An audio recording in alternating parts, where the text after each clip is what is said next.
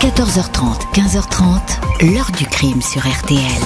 Jean-Alphonse Richard. Des centaines de lettres sont abattues sur une ville, une ville terrorisée avec une atmosphère empuantie où tout le monde se surveillait, tout le monde avait peur de son voisin, tout le monde s'espionnait.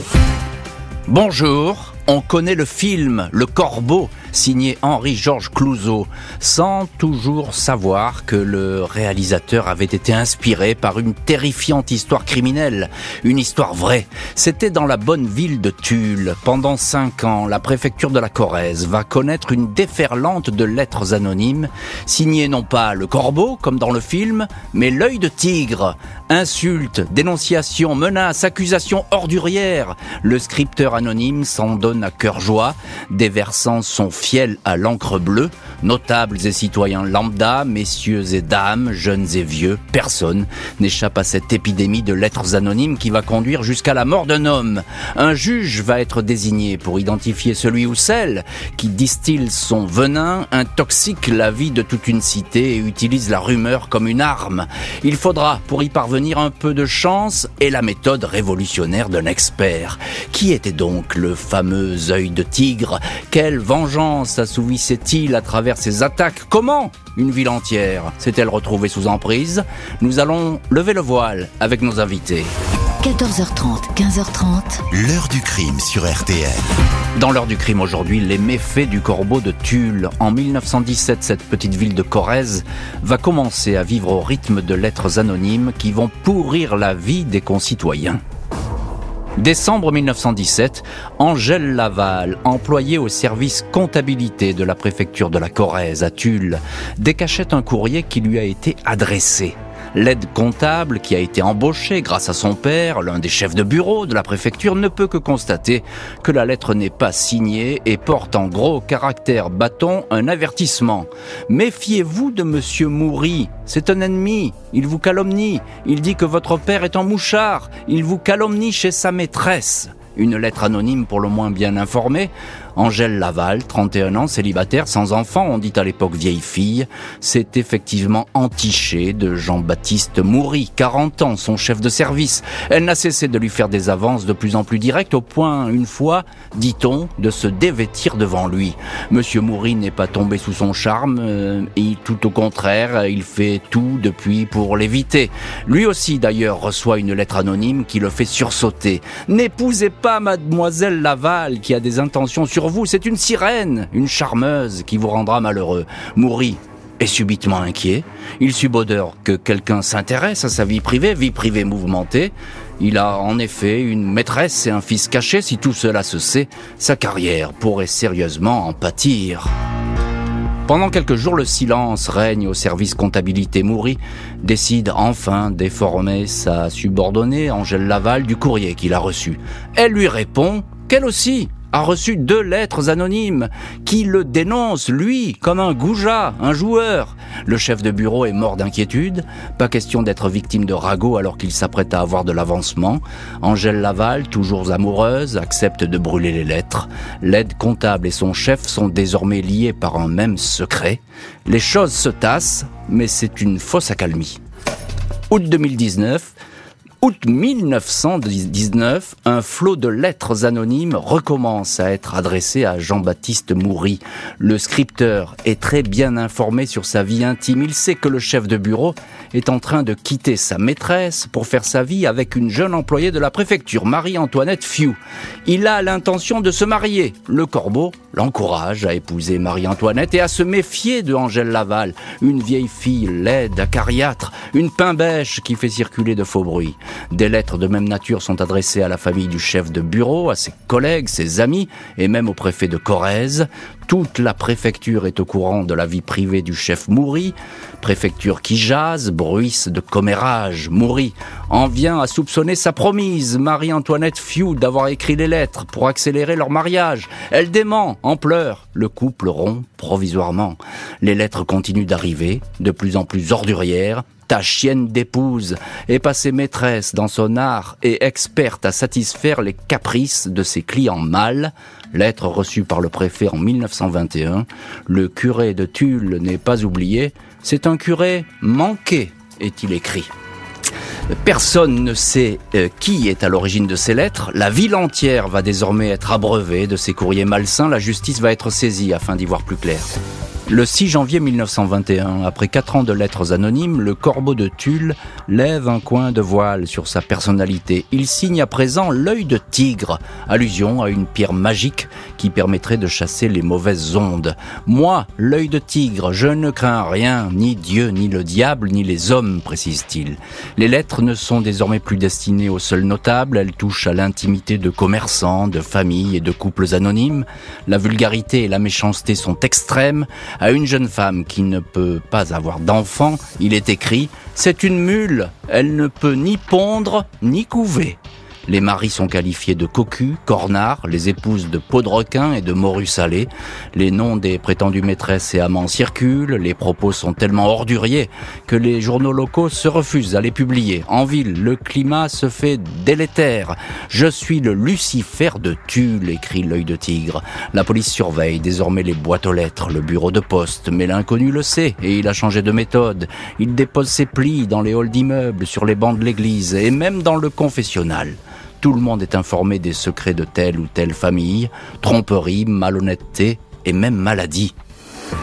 Le 24 novembre 1921, Louise Laval, la mère d'Angèle Laval, première destinataire des lettres, en reçoit une qui lui demande de retirer sa plainte contre le corbeau, lequel se démasque et donne son nom, une certaine Madame Gibert, dont le mari est greffier au tribunal correctionnel. Celui-ci est alerté, et l'inquiétude l'envahit.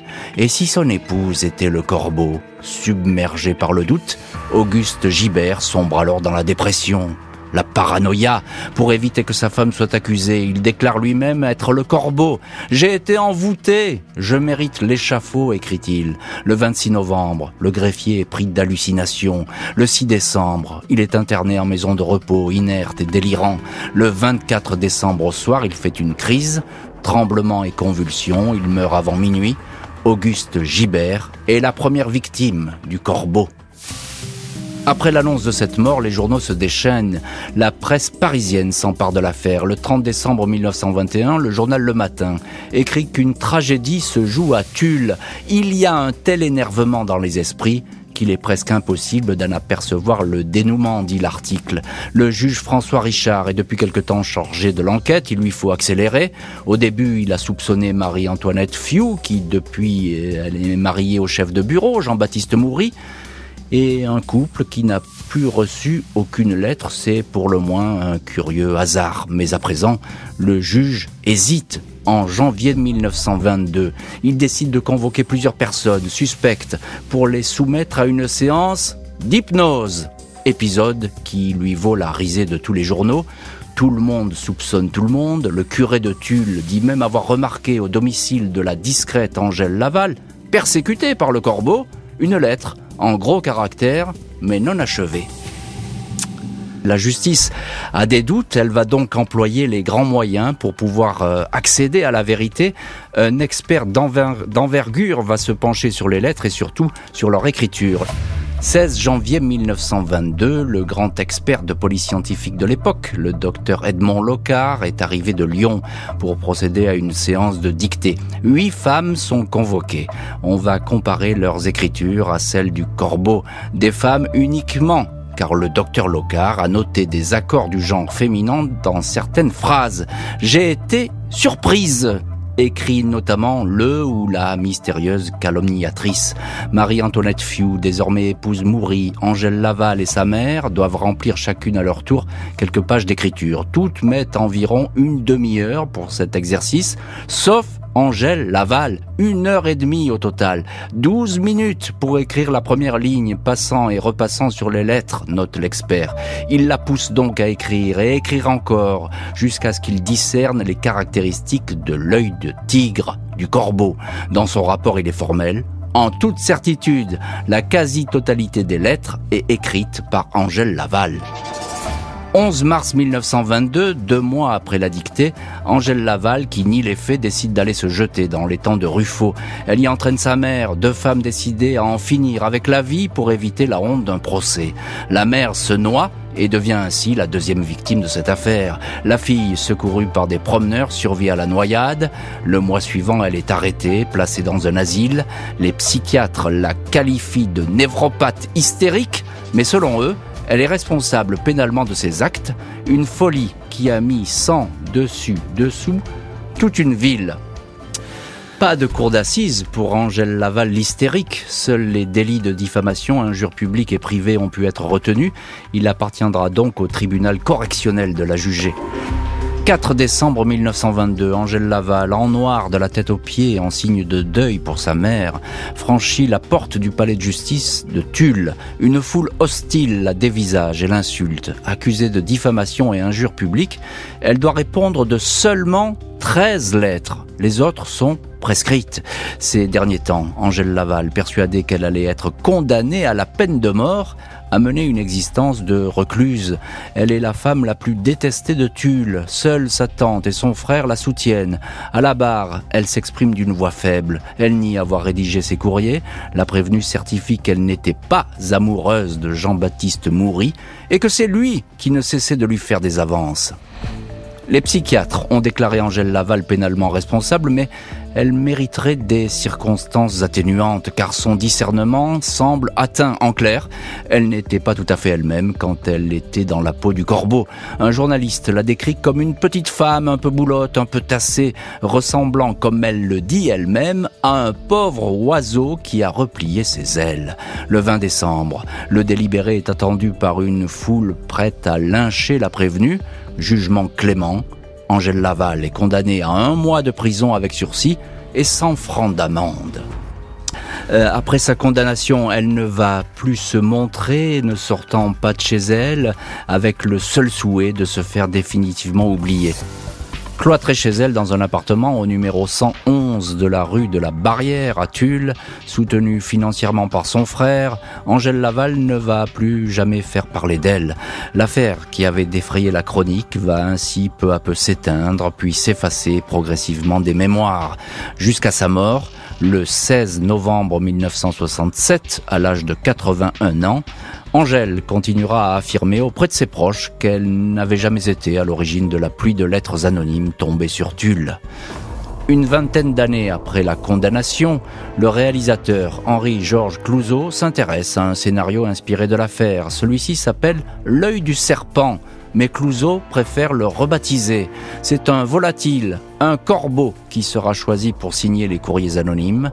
Le film s'appellera donc Le Corbeau, Le Corbeau, qui sera désormais synonyme de tous les dénonciateurs de l'ombre, comme l'avait été Angèle Laval. L'heure du crime, présenté par Jean-Alphonse Richard sur RTL.